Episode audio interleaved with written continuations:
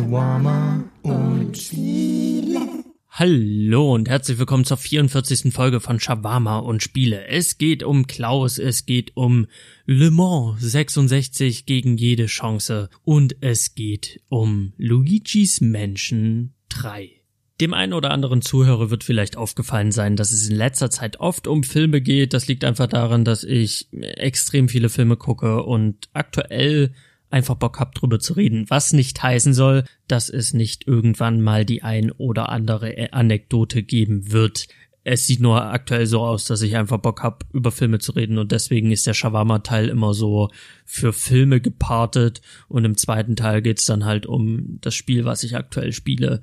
Das wird jetzt nicht die feststehende Struktur sein für immer, aber aktuell sieht's so aus, dass ich einfach Bock drauf hab und mich da einfach treiben lasse und wenn ich da irgendwann keinen Bock mehr drauf hab, dann wird es irgendetwas anderes geben im Shawarma-Teil. Das ist so ein bisschen meine Spielwiese zu dem feststehenden Spieleteil am Ende.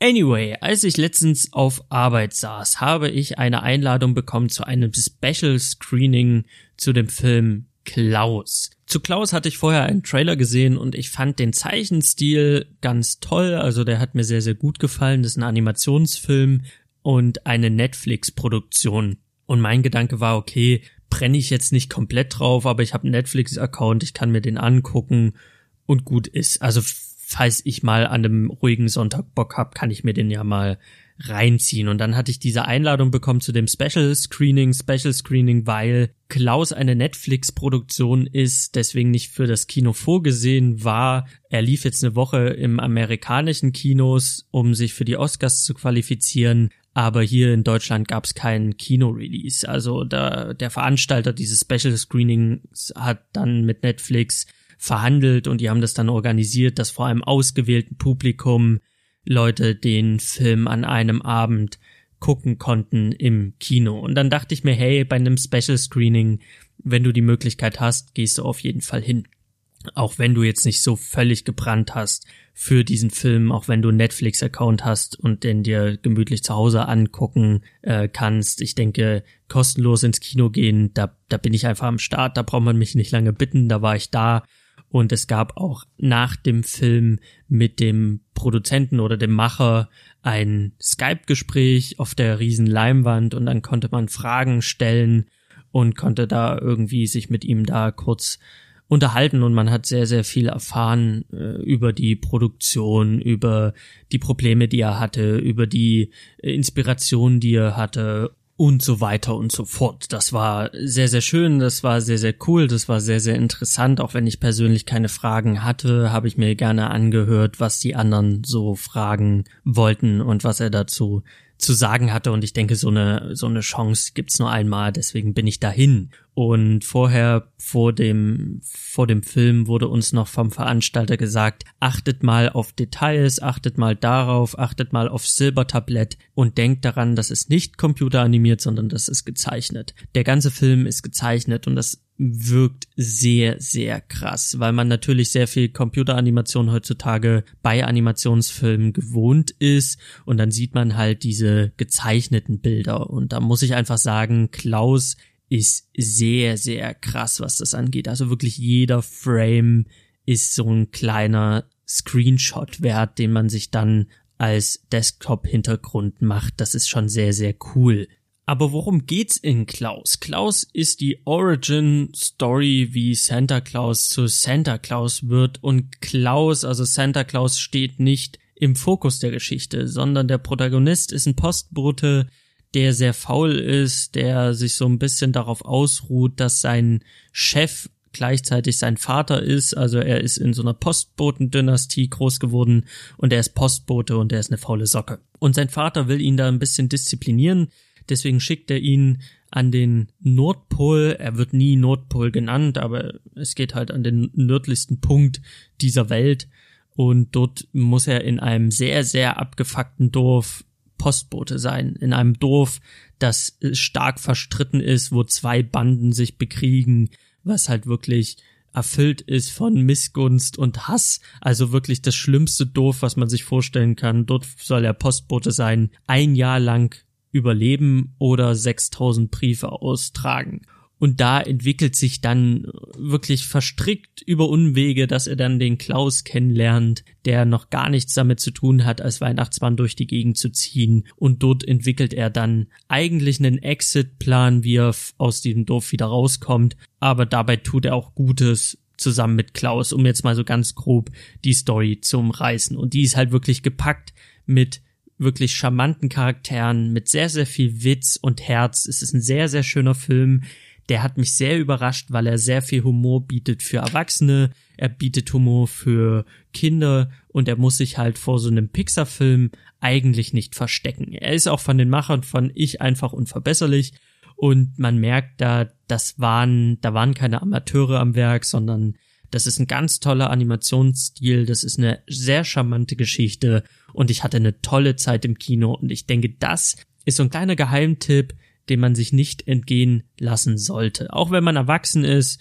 hat man vielleicht Bock, sich ein bisschen auf Weihnachten einzustimmen. Und wenn man dann einen Netflix-Account hat, dann sollte man vielleicht an einem gemütlichen Sonntag sich ein paar gebrannte Mandeln machen, sich vom Fernseher hocken und einfach mal Klaus gucken. Denn der lohnt sich wirklich. Das ist einer dieser wenigen, wenigen Netflix-Filme, meiner Meinung nach, die wirklich sehenswert sind. Gut, ich fand jetzt Roma nicht so geil, ich fand The King jetzt nicht so gut, ähm, deswegen ist Klaus jetzt so der erste Netflix-Produktionsfilm, wo ich sage, hey, das ist schon sau cool. Und es war auch sau cool mit dem Macher dann im Skype-Gespräch so zu erfahren, wie die Arbeit mit Netflix war, wie viel Freiheiten er bekommen hat. Eigentlich hatte er jede Freiheit, die er haben wollte und wie er halt die Geschichte mit seinem Team entwickelt hat, die Origin Story von Santa Claus zu erzählen, was ja noch nicht so viele Leute oder hat das jemals schon jemand gemacht, die Origin-Geschichte von Santa Claus erzählt? Also von daher ist es eine sehr, sehr charmante, originelle Story und so ein kleiner Geheimtipp von mir.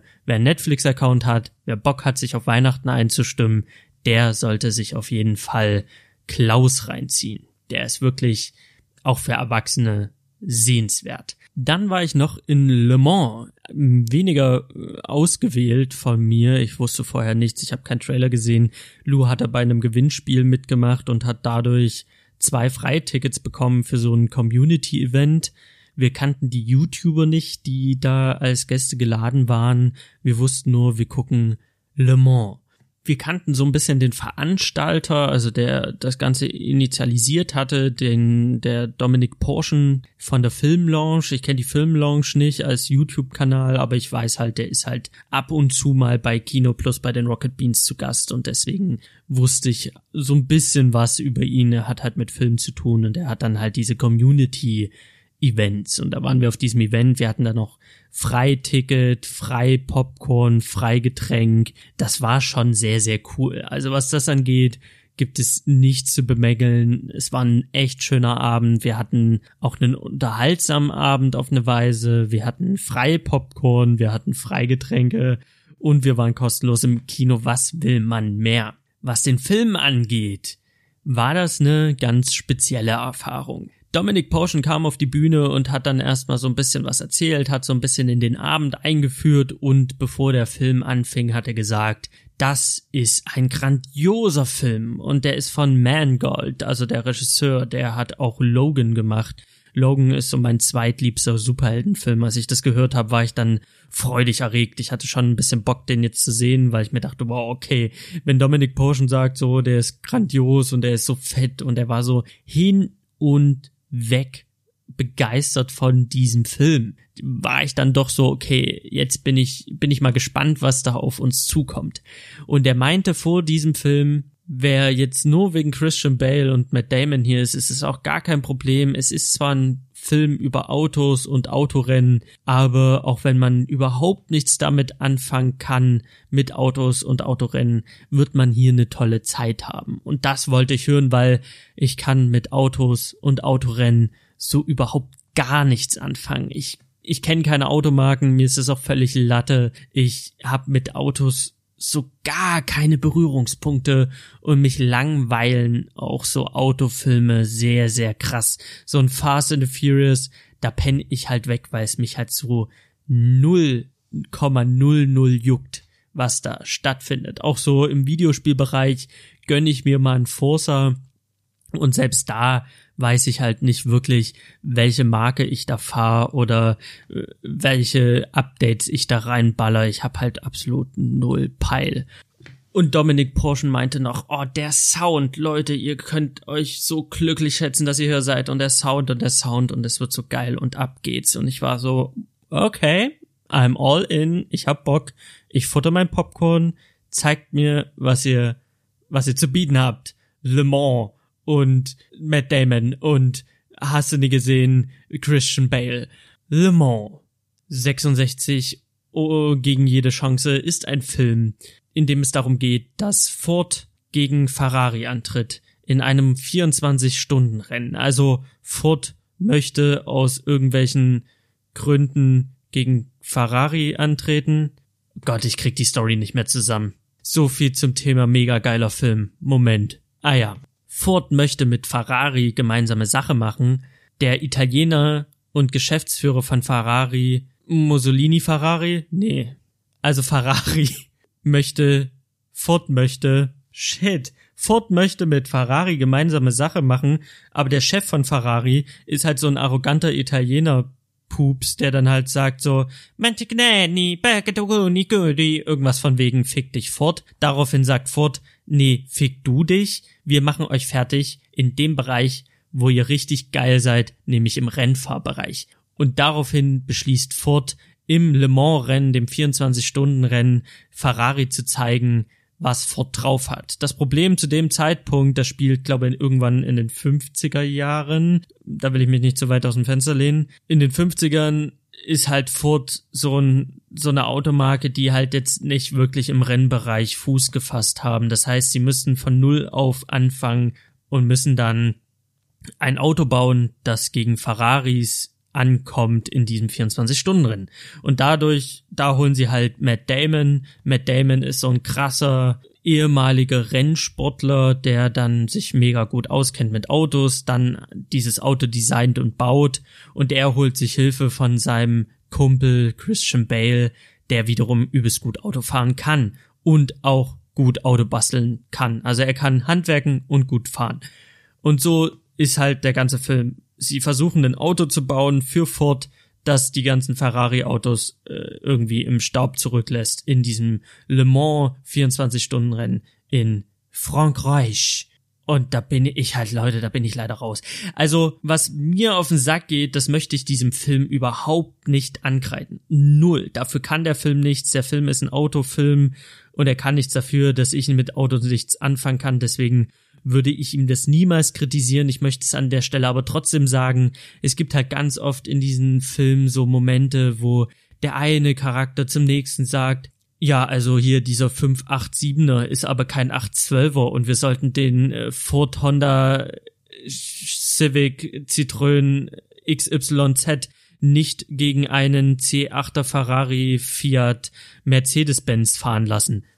Und ich bin so, äh, what the fuck, was geht? Ich habe überhaupt gar keinen Plassen, wor worum es gerade geht. Und der andere sagt dann, Ah ja, aber der 10-8er Zylinder sollte eine 7-5er Leitung haben.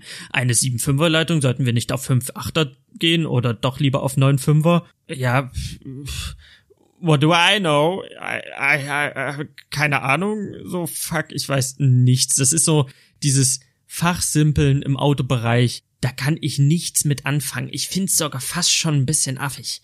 Also wenn Leute da so auf mega cool tun und dann irgendwie ihre Zylinder äh, messen, heißt das so, keine Ahnung, ihr merkt schon, ich habe gar keine Ahnung, was in diesem Film dann gelabert wurde, in diesen seltenen, aber vorhandenen Momenten, wo ich mir dann dachte, naja, pff, also, ja, ist halt nicht mein Metier. Das würde ich dem Film, wie gesagt, aber auch nicht antreiben. Er ist nun mal ein Autofilm und das ist nun mal so, wie es ist. Was ich diesem Film aber ankreide, was ich diesem Film nicht verzeihen kann. Und da kommen wir an den Punkt, wo ich dann sage, okay, deswegen finde ich den Film halt nur so mittel, wenn überhaupt. Der hat eine tolle Optik, der hat eine coole Inszenierung, der hat tolle Charaktere. Das ist ein cooler Christian Bale, das ist ein cooler Matt Damon. Das ist alles, das ist alles auf der Top-Seite. Was ich diesem Film aber nicht verzeihen kann, sind ganz viele Momente, die den Titel Classic-Film tragen. Das sind Momente, die hat man so oder so ähnlich in 20.000 anderen Filmen gesehen. Und dann wirkt dieser Film zusammengeschustert, zusammengepuzzelt aus all diesen Klischee-Momenten, wo ich mehr als einmal im Kino saß und mit den Augen rollen musste. Das sind Momente, um so ein paar aufzuzählen. Matt Damon fährt keine Rennen mehr, Christian Bale fährt Rennen und während Christian Bale im Auto sitzt und Rennen fährt, steht Matt Damon am Rand und redet zu sich selbst, als ob Christian Bale das hören würde, was er natürlich nicht tut.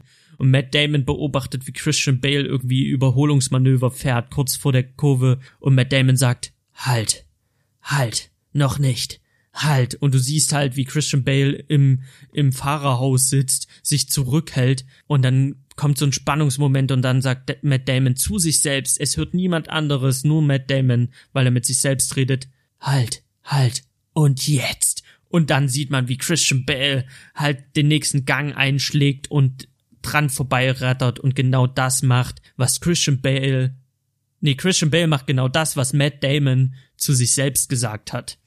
Diese Momente kennen wir aus zigtausend anderen Filmen. Und diesen Moment hat der Film nicht einmal, was schlimm genug wäre. Der Film macht das zweimal.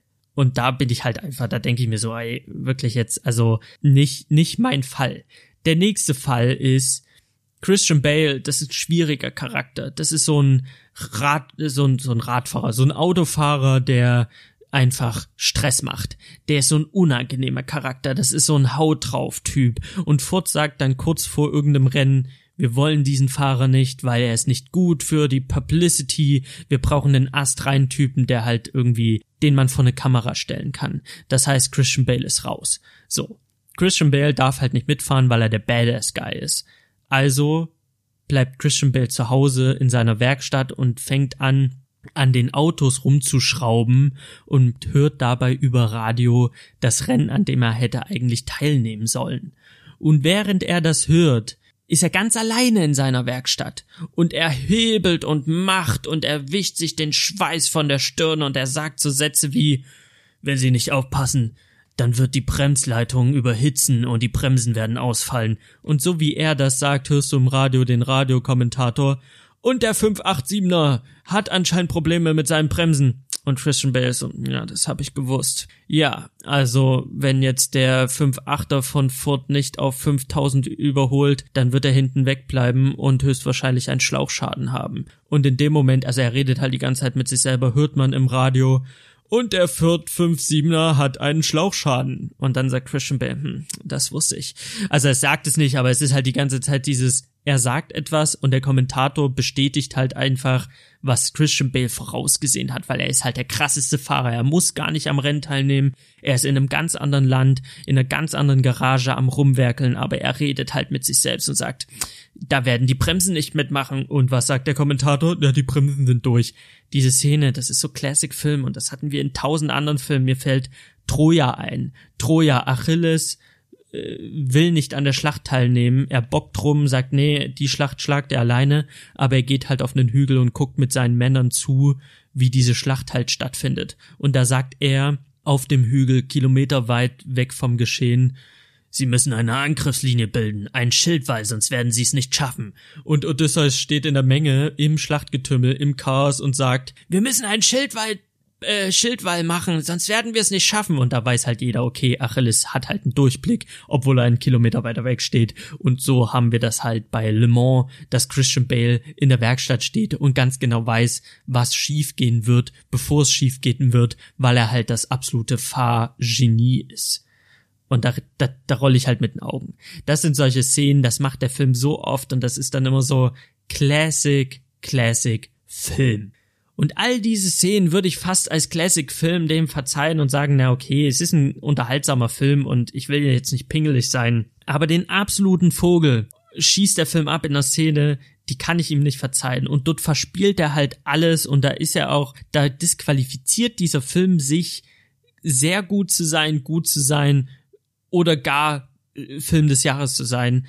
Da ist er halt für mich nur noch Mittelmaß. Das ist eine Szene, da steht der Ford-Typ da der Chef von Ford, Henry Ford II., steht mit Matt Damon dort. Die haben ein Rennen verloren gegen Ferrari. Es steht alles sehr, sehr schlimm. Es ist so der Tiefpunkt im Spannungsbogen, kurz bevor das Finale kommt, kurz bevor sie Vollgas geben, im wahrsten Sinne des Wortes. Und Henry Ford steht da und ist halt natürlich pisst, weil er gegen Ferrari verloren hat. Und Matt Damon steht neben ihm und muss sich dann erklären. Und da stehen sie vor einer, vor einer Fensterwand, vor den ganzen Manufakturen und Fabriken von Ford. Und Henry Ford sagt, Matt Damon, komm mal her. Matt Damon.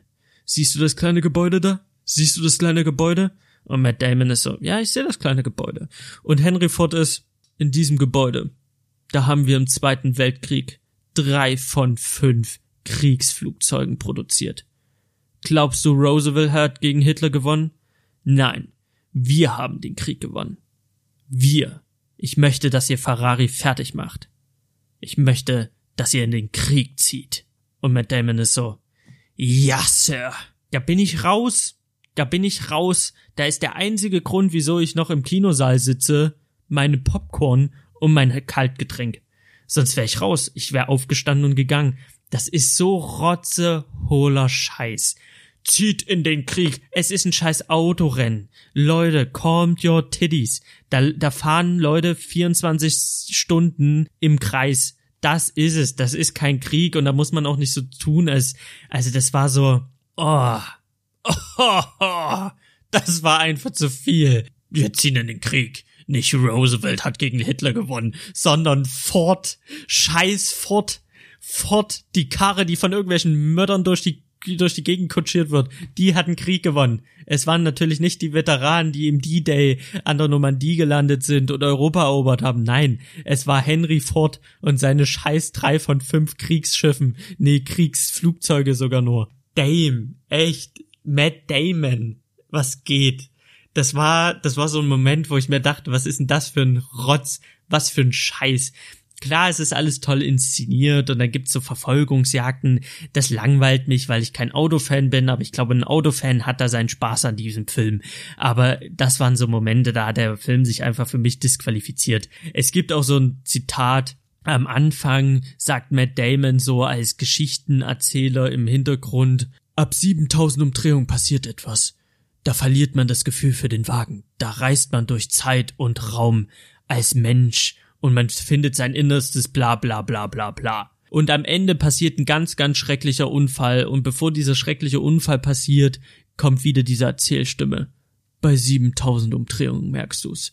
Da verlierst du das Gefühl für den Wagen und reist durch Zaum, Raum und Zeit und wie es nie hast du nie gesehen. Und es ist alles ganz fürchterlich geil, wenn es die 7000 Umdrehungen hat. Und bei diesen 7000 Umdrehungen klatscht das, äh, gibt's halt einen großen, großes Unfall, so einen großen Unfall am Ende. Und das war halt dann schon wieder so, das war mir zu dick aufgetragen im Gesamtbild. Es sind so Momente, wenn Christian Bale hinterm Steuer sitzt und seine Rennen fährt und dann halt mit seinem Auto redet, als wäre es irgendwie irgendeine Frau oder irgendein, irgend so ein Rennpferd. Er ist dann immer, Komm schon, mein Mädchen. Los, noch ein bisschen Süße. Komm schon. Wir ziehen's jetzt voll durch. Los, lass mich nicht im Stich, meine Süße.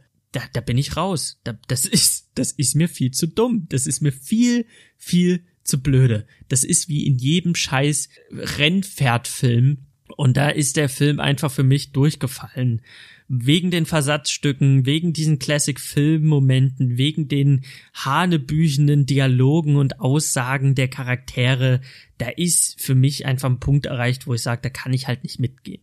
Der sieht top aus, der hat unterhaltsame Momente. Es war jetzt nicht so, dass ich nur am Kotzen war im Kino, aber ich fand den echt nicht gut. Und für diese Vorrede am Anfang von Dominic Porschen muss ich halt einfach gegenhalten und sagen, also ich fand den weil Dominic Porschen meinte dann, ja, in Sachen Oscars, da wird er so viel abräumen, da wird er so viel bla bla bla. Ja, der Sound war geil, so dieses ganze wim, wim, wim, wim, wim, war schon cool. Aber das, es gab halt aber auch unfreiwillig komische Momente, das finde ich sowieso immer schwierig. Und da war der Film für mich maximal wohlwollend Mittelmaß. Wir sind dann auch aufgestanden, neben mir saß so ein Pärchen, da meinte der Typ so, oh, das war ein richtig geiler Film. Ja, okay, da dachte ich mir schon, hm, vielleicht geht's nur mir so. Lou fand ihn auch nur mittelmäßig. Wir waren echt alles andere als begeistert. Wir waren eher ernüchtert aus diesem Kino gekommen. Und dann haben wir Kino Plus gesehen Und Daniel Schröckert meint, das ist der Film des Jahres und das ist ganz großes Kino. Und wir dachten uns, was ist denn falsch mit uns? Das war doch Rotze. Ich war auch auf Arbeit und eine Kollegin hat mir erzählt, dass eine, ein alter Kollege von ihr auch in Le Mans war und der war auch begeistert und meinte, oh, das ist so ein krasser Film und der war so krass, krass, krass. Und dann habe ich ihr erzählt, was ich nicht gut fand, weil sie meinte, boah, da habe ich aber was verpasst. Da habe ich ihr erzählt, was ich nicht gut fand und sie war so, okay, dann brauche ich ihn wirklich nicht zu sehen. Deswegen ist passiert gerade was ganz, ganz komisches mit Le Mans, weil alle sind begeistert, aber ich muss sagen, spart euch das Kino, spart euch das Kino, geht in Parasite, geht in Joker. Ich war vorher im Kino in Parasite. Im Vergleich zu Parasite, da ist der einfach so rotzekacke. Ich finde, zu sagen, das ist der Film des Jahres, das ist ein ganz, ganz toller, krasser Film, da stellt man ihn ja irgendwo auf auf die Stufe mit all den Anwärtern für den Film des Jahres. Und auf dieser Stufe steht Parasite. Und ich will Le Mans nicht in die Nähe von dieser Stufe lassen. Das akzeptiere ich nicht, weil ich fand Le Mans bei Parasite gab es keine Classic-Filmmomente, bei Parasite gab es keine miesen Dialoge, bei Parasite gab es kein Augenrollen von mir, weil ich mir dachte, was ist denn das für ein Scheiß? All das, was ich aufgezählt hatte, hatte Parasite nicht und das hatte Le Mans. Und da ist für mich Le Mans schon mal durchgefallen auf allen Ebenen. Und deswegen ist es gerade sehr, sehr befremdlich und komisch für mich, mir so Kritiken von Le Mans mir anzugucken, weil die Kritiker sind überwiegend positiv und auch die Menschen um mich rum reden überwiegend positiv über Le Mans. Und der einzige Typ Mensch, dem ich Le Mans empfehlen kann, ist ein Mensch, der mir mindestens fünf Automarken nennen kann und der irgendwie ein bisschen was abgewinnen kann dem ganzen Rennfahrer-Ding. Ich kann mich null dem anschließen, was Dominik Porschen gesagt hat, von wegen, auch wenn ihr mit Autos nichts anfangen könnt, ihr könnt da trotzdem reingehen. Nee, es ist ein Autoporno und wer mit Autos nichts anfangen kann, der muss gerettet werden über all die Versatzstücke, die drumherum passieren. Und diese Versatzstücke funktionieren nicht. Die reißen einen nicht weg. Das heißt, man muss schon eine gewisse Affinität für Autos mitbringen, um diesen Film genießen zu können auf, auf einer gewissen Art und Weise. Ansonsten würde ich echt, Leute, geht, geht in Joker, geht in Parasite, geht in Midsommar, wenn er noch läuft, geht in geht in irgendwas, aber geht nicht unbedingt in Le Mans. Den könnt ihr euch echt sparen, den könnt ihr euch irgendwann auf irgendeiner Streaming-Plattform mal reinballern. Ich denke, das wird kein, kein Beinbruch. Der ist recht egal. Der ist wirklich ein bisschen egal. Und deswegen finde ich es halt gerade so ein bisschen krass, was drumherum so aufgepluscht wird. Er beruht wohl auch irgendwie auf wahren Begebenheiten. Die Dudes, die da irgendwie Matt Damon und Christian Bale, die gab es anscheinend wirklich. Also dieses Le Mans 24-Stunden-Rennen gibt's halt wirklich und ich find's halt ein bisschen behämmert. No offense, aber 24 Stunden Autofahren finde ich so ein bisschen, also es ist schon ein bisschen behämmert die ganze Zeit.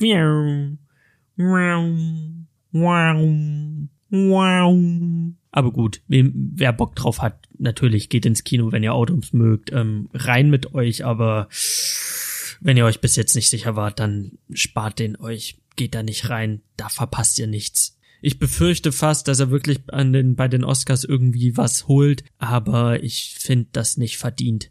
Also, da kann man sich auch diese ganzen Versatzstücke, die krieg ich, da, da krieg ich einen Film dieser Art hin. So, irgendwie, keine Ahnung, das große Klo-Rennen von 2013. Dann siehst ein Charakter, wie er irgendwie um die Wecke, Wette kackt mit irgendeinem anderen und davor steht dann halt sein Trainer vor der Kabine und sagt so zu sich selbst, halt, halt, halt. Und der Typ, der drinnen sitzt in der Kabine, der es nicht hört, hält, hält, hält. Und dann sagt der Trainer, und jetzt? Und obwohl er es nicht hört, lässt er ihn droppen und gewinnt das Rennen auf dem Scheißhaus. Ja, also was ich damit sagen will, da, da habe ich immer das Gefühl, okay, das hätte ich auch zusammengeschrieben bekommen. Was ich natürlich bei einem Parasite nicht sagen kann. Den habe ich gesehen und war so, okay, what the fuck, okay, cool. Und das ist halt der große Unterschied. Und das ist halt so das Ding, wo ich sage, nee, das ist mir nicht originell genug, das ist mir zu sehr aus der Verbraucherkiste zusammengeklaubt ähm, nope, nope, nope, nope, nope. Und damit will ich auch zu Le Mans, so die Le Mans, Le Mans Kiste, die Le Mans Kiste schließen und zu einem sehr, sehr viel schöneren Thema kommen. Und zwar zu Luigi's Mansion. auch ein Italiener, ein bisschen sympathischer Italiener, ein bisschen sehr viel sympathischer als der Typ von Ferrari. Der kommt bei Le Mans echt nicht gut weg. Ähm, los geht's. Luigi's Menschen 3. Ich habe da absolut keine Berührungspunkte zu gehabt. Ich rede ja oft im Spieleteil dann darüber, wie bin ich zu der Serie gekommen, wie bin ich darauf gekommen, dieses Spiel mir überhaupt zu holen. Fakt ist, ich hatte einfach Bock nach dem, was ich gesehen habe und gehört habe, mir dieses Spiel zu holen und mir dieses Spiel anzugucken, weil ich immer gehört habe, Luigi's Menschen ist so toll. Und ich habe nie verstanden, wieso ist Luigi's Menschen so toll. Und jetzt habe ich eine Switch, es kam der dritte Teil raus, der sah halt wirklich sehr, sehr knackig aus auf dem Videomaterial, was ich vorher gesehen habe. Also bin ich los und hab's mir geholt zum Release am 31. Oktober, das ist jetzt schon eine Weile her, und hatte es dann erstmal da und habe angefangen, vier Stunden zu spielen und hatte dabei aber immer die Frauen im Kopf, die man hört, wenn man beim Witcher kämpft. Dieses dieser, dieser, dieser Frauenchor, den ich nicht nachmachen kann. Und die ganze Zeit, während ich diese, diese vier Stunden gespielt habe, dachte ich an den Witcher und dachte mir, das ist nicht fair. Das ist nicht fair gegenüber Luigis Menschen, wenn ich gedanklich nicht dabei bin. Du musst dich auf ein was konzentrieren. Das ist bei Videospielen ganz klar. Und deswegen habe ich gesagt, okay, es tut mir leid für Luigis Menschen, aber ich muss ein bisschen den Witcher aus meinem Kopf äh, datteln. Ich muss ein bisschen den Witcher rausspielen, um mich auf das neue Projekt einlassen zu können. Und dann habe ich Witcher gespielt, habe auf die Uhr geguckt und dachte mir, du hast schon über 100 Stunden Witcher gespielt. Du warst jetzt 100, über 100 Stunden investiert. Ich habe Hearts of Stone zur Hälfte angeschnitten. Ich habe die Hauptstory durchgespielt. Ich habe noch Blood und Wine vor der Nase und war dann halt einfach ich bin eigentlich immer noch im Witcher drin. Aber ich dachte mir, nee, du, du hast dann auch noch Weihnachtsferien, du gehst nach Dresden, da, da hast du genug Zeit, um da so ein bisschen. Und ich habe den Witcher auch schon zweimal durchgespielt. Also es ist alles, was ich jetzt spiele, kenne ich schon. Und deswegen habe ich so ein bisschen den so, so weit wie es nötig war, raus aus meinem Kopf gespielt. Ich habe zwar immer noch Bock, aber ich kann mich jetzt auf neue Dinge konzentrieren. Zum Beispiel auf Luigi's Menschen 3. Und den habe ich durchgepeitscht und habe gespielt. Das ist so eine Spielzeit von 15 bis 20 Stunden, die man in Luigis Menschen reinstecken kann. Ich denke, da ist auch ein bisschen mehr drinne, wenn man alle Geheimnisse aufdeckt. Und das war auch richtig so, mir die Zeit zu nehmen und nicht zu spielen, während ich noch die Frauenchöre von The Witcher im Kopf habe, weil dann ist man halt einfach nicht mit mit dabei und das Spiel hat es einfach verdient, dass man sich ganz bewusst drauf einlässt, weil Luigi's Menschen 3 reiht sich ein in eine, in ein Line-up an Switch Exclusives. Es reiht sich ein zu Zelda Breath of the Wild, zu Link's Awakening, zu Mario Kart 8, zu äh, Mario Odyssey, zu Super Mario Maker 2, all diese wunder wunderbaren Switch-Exklusivtitel, die einfach an Qualität auf einem so hohen Level sind. Also wirklich all diese Exklusivtitel von der Switch sind Kaufgründe für die Switch. Und da kann in der aktuellen Generation Konsolen eigentlich, na, die PlayStation noch mithalten. Es sind nun mal Exklusivtitel, die eine Konsole groß machen. Das ist nun mal bei der PlayStation Bloodborne, God of War, The Last of Us, was jetzt bald rauskommt. Das ist ein äh, Horizon Zero Dawn. Das sind die Titel, die Xbox Plus aussehen lassen. Das ist halt einfach das, was die PlayStation ausmacht, was Kaufgründe sind. Und die Switch muss sich davor nicht verstecken die Switch ballert gute, sau, sau, sau, sau gute, hochqualifizierte, qualitative äh, Exklusivtitel raus. Und das ist ganz groß. Ich meine, aktuell spiele ich Pokémon Schwert oder hab's jetzt angefangen gestern und auch das ist ein Exklusivtitel und auch das macht jetzt erstmal so der erste Eindruck ähm, einen ganz guten Eindruck. Also da kann ich jetzt noch nicht so viel zu sagen, aber was ich sagen will, die Switch Exclusives sind Bretter und Luigi's Mansion 3 braucht sich vor seinen exklusiven Brüdern nicht zu verstecken. Es braucht sich nicht zu schämen, sich in diese Reihe einzustellen, weil es ist halt wieder qualitativ auf einem sehr, sehr hohen Level. Nintendo zeigt mal wieder, wie ein Videospiel zu sein hat. Worum geht's in Luigi's Mansion? Luigi's Mansion 3 beginnt damit, dass Peach, Mario, Luigi und die Toads alle sich auf den Weg machen in ein Hotel für irgendeinen Urlaub und dort stellt sich heraus, dass das Hotel äh, gar kein Hotel ist, sondern ein Geisterhaus oder ein Geisterhotel. Und die Freunde von Luigi, Peach, sein Bruder Mario, die Toads werden halt in Gemälde gefangen und von dem Huibu-König, äh, Geisterkönig äh, weggesperrt und gefangen genommen.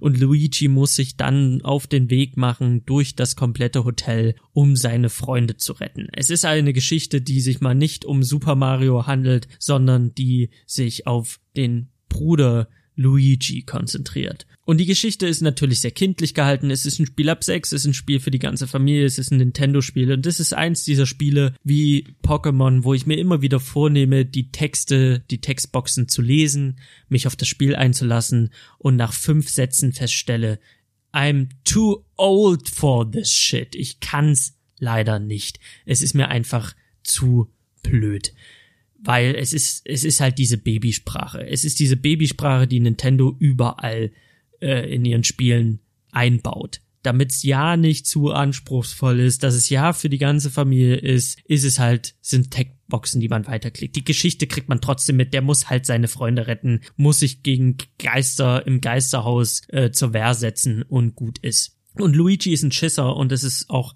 sehr, sehr lustig, so ein Slapstick-Humor, ihm dabei zu beobachten, wie er sich durch dieses ganze Hotel gruselt.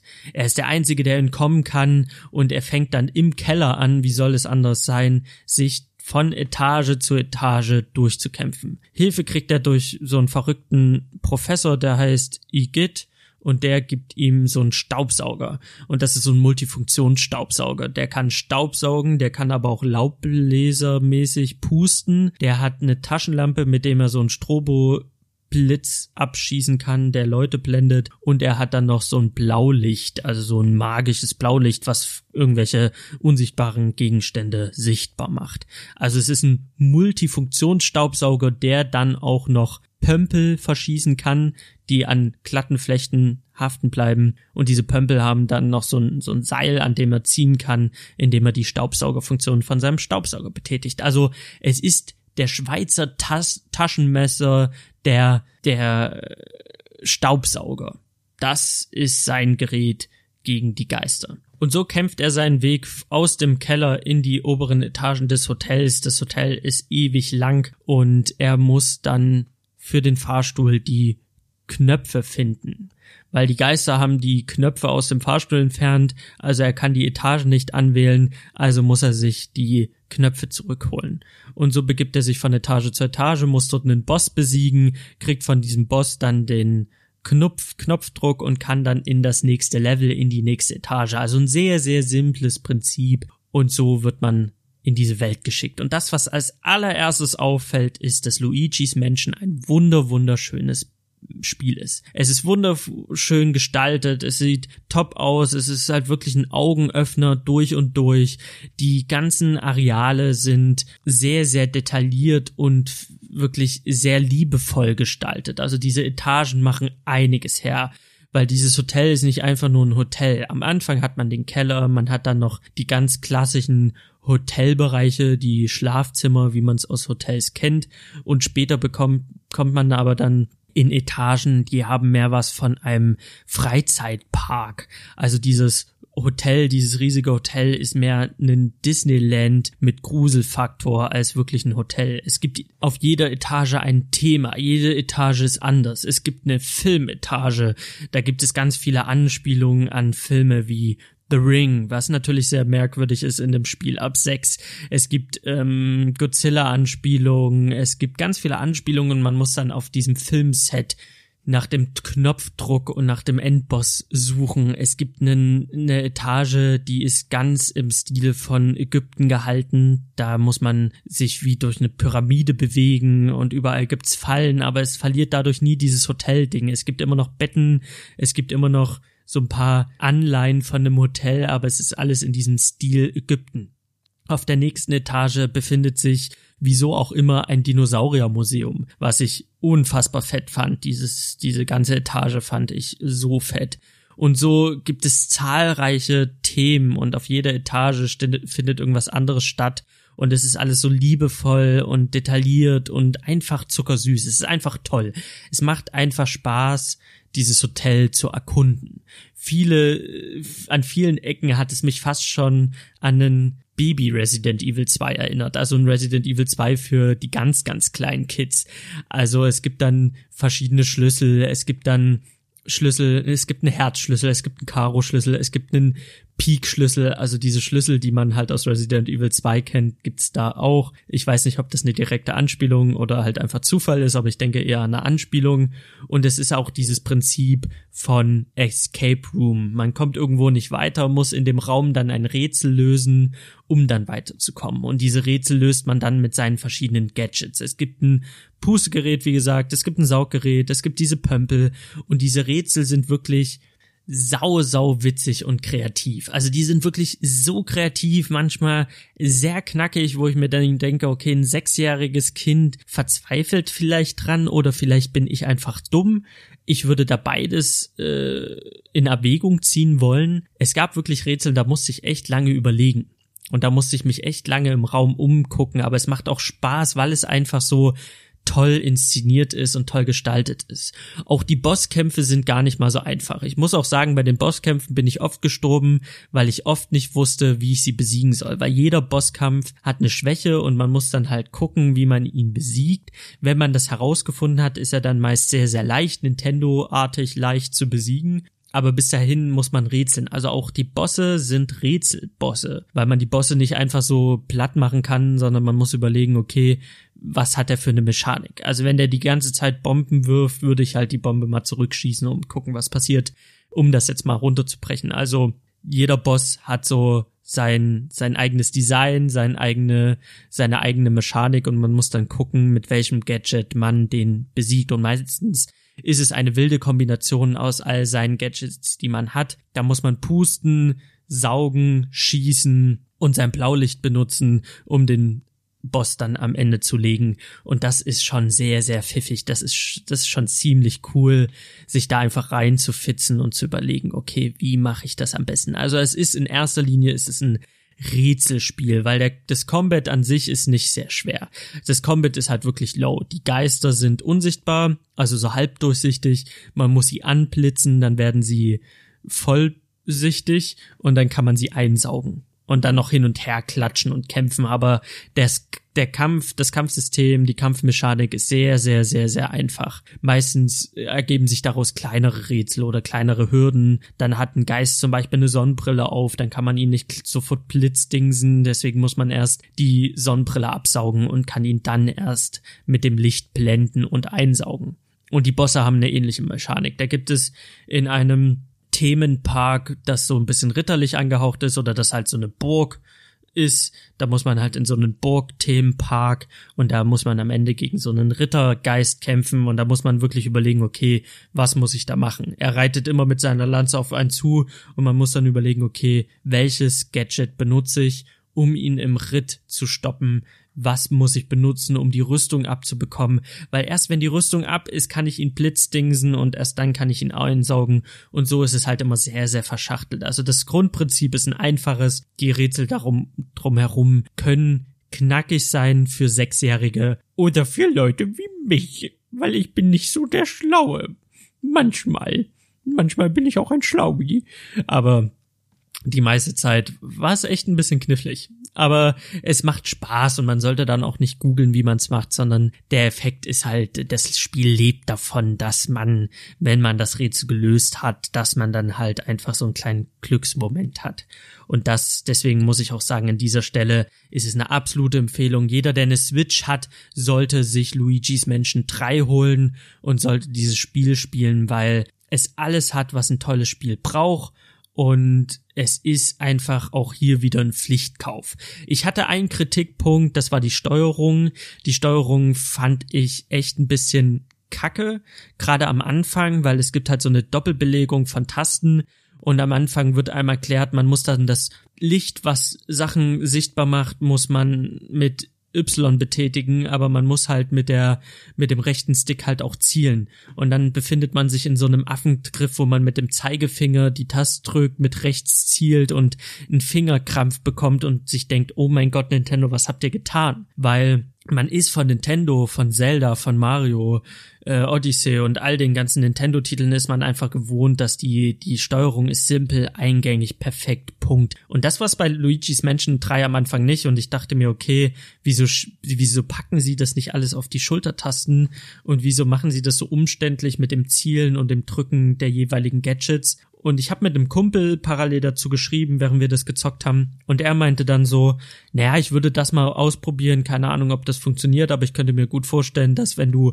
die Schultertasten gleichzeitig drückst, dass du dann diesen oder jenen Effekt hast. Und dann haben wir festgestellt, dass dieses Spiel Doppelbelegung hat von Tasten und dass man einfach die Schultertasten verschieden kombinieren kann, um denselben Effekt zu erwirken, wie auf Y zu drücken. Das Problem ist, das Spiel sagt es einem nicht. Das Spiel sagt, wenn du den Lichtstrahl nutzen möchtest, drücke Y. Du drückst Y und stellst fest, du hast ja gar keinen Daumen, um zu zielen, wenn du auf Y drückst, deswegen drückst du mit deinem Zeigefinger auf Y und um den Daumen frei zu halten fürs Zielen und verkrampfst die Hand. Was das Spiel dir nicht sagt, ist, du kannst auch zielen und mit dem Zeigefinger einfach die Schultertasten betätigen, doppelt klicken und dann hast du denselben Effekt wie auf Y drücken. Also, dass sie die schwierigere Variante im Tutorial anzeigen, einem nicht sagen, wie es eigentlich geht, wie es besser geht. Und da stellt man sich die Frage, wieso zeigen sie nicht erst, wie es besser geht und dann, okay, wenn du Bock hast, kannst du auch die Y-Taste drücken. Also das ist so ein bisschen ein Krampf, was natürlich dazu führt, zum Beispiel bei der GameStar wird das ganz klar kritisiert. Da sagen die, die Steuerung ist scheiße aus den und den Gründen. Wenn man es aber weiß, guckt man das Video und denkt sich, okay, GameStar, ist anscheinend in der Review nicht dazu gekommen, diese Schultertasten zu drücken. Also die Redakteurin hat es halt nicht herausgefunden und deswegen kritisiert sie die Steuerung. Ich hab's rausgefunden, kann es deswegen relativieren und sagen, okay, man muss halt mit den Schultertasten gucken, wie man was kombiniert. Dann ist die Steuerung ganz gut. Sie ist noch nicht perfekt. Da, Gerade das Zielen mit dem Staubsauger ist manchmal ein bisschen fummelig, was bei Bosskämpfen dazu führen kann, dass man sehr oft stirbt oder sehr oft Schaden nimmt, obwohl man eigentlich hm, kein Vollidiot ist. Es gibt auch einen Bosskampf, den fand ich ganz fürchterlich mit einer Gummiente. Da ist man in so einem Pool und muss mit einer Gummiente zusehen, dass man nicht an so eine Stachelwand gerät. Denn das war so fummelig mit der Steuerung bei allen Doppelbelegungen und Zusätzen war das dann halt einfach ein Punkt, wo ich gesagt habe, okay, das finde ich, das finde ich ein bisschen schwierig. Aber sie ist nicht so schlimm, wie es eine Gamestar zum Beispiel in der Review erzählt. Und sie ist auch nicht so schlimm, wie ich die ersten Spielstunden dachte, weil wenn man das heraus hat, wenn man den Dreh einmal raus hat, dann merkt man, okay, es ist doch ganz eingängig. Das ist aber auch der einzige Kritikpunkt. Ansonsten ist es überraschend lustig, was den Slapstick-Humor angeht. Es ist spaßig zuzusehen, wie Luigi sich durch das Hotel bewegt und gruselt. Es ist äh, ein tolles Rätselabenteuer und wirklich eine ganz große Empfehlung an alle, die eine Switch haben. Es ist ein sehr schöner Zeitvertreib, wirklich. Also da lohnt sich das Geld komplett. Und wer nach der Hauptstory noch Bock hat oder während der Story kann dann halt in die verschiedenen Räume gehen und sich dort halt da gibt's dann noch so versteckte Diamanten und die kann man sammeln und es gibt sogar Trophäen, also wie man es aus PlayStation und Xbox kennt, so Trophäen, die eingeblendet oder so Achievements. Da steht dann so, ja, du hast äh, fünf Plüschhasen aufgesaugt, so Punkt Achievement. Das fand ich halt auch ganz, ganz cool und deswegen ähm, war ich da sehr begeistert. Irgendwas wollte ich noch sagen. Ich wollte jetzt, eigentlich will ich den Podcast abschließen, aber dann denke ich mir, nee, du wolltest noch was zu Luigi's Mansion sagen, was dir aber jetzt nicht einfällt. Ach so, es gibt einen Multiplayer. Es gibt einen Multiplayer mit spaßigen Spielen, den ich nicht gespielt habe, weil ich nicht so ein Freund bin von Multiplayer an der Switch. Das war das, was ich sagen wollte. Ansonsten Kaufempfehlung. Ich hab euch gern. Hört mich weiter. Und damit habe ich wieder alles gesagt, was ich sagen wollte. Ich wünsche euch einen wunderschönen Morgen, einen wunderschönen Mittag, einen wunderschönen Abend, wann auch immer ihr das hört. Schreibt mir eine Rezension auf iTunes, schreibt mir eine Mail auf salimspodcast.gmail.com oder ihr schreibt mir auf Instagram, ich bin jetzt auch müde, ich muss jetzt auch mal ins Bett. Huiuiuiui. Dann macht's gut, ciao.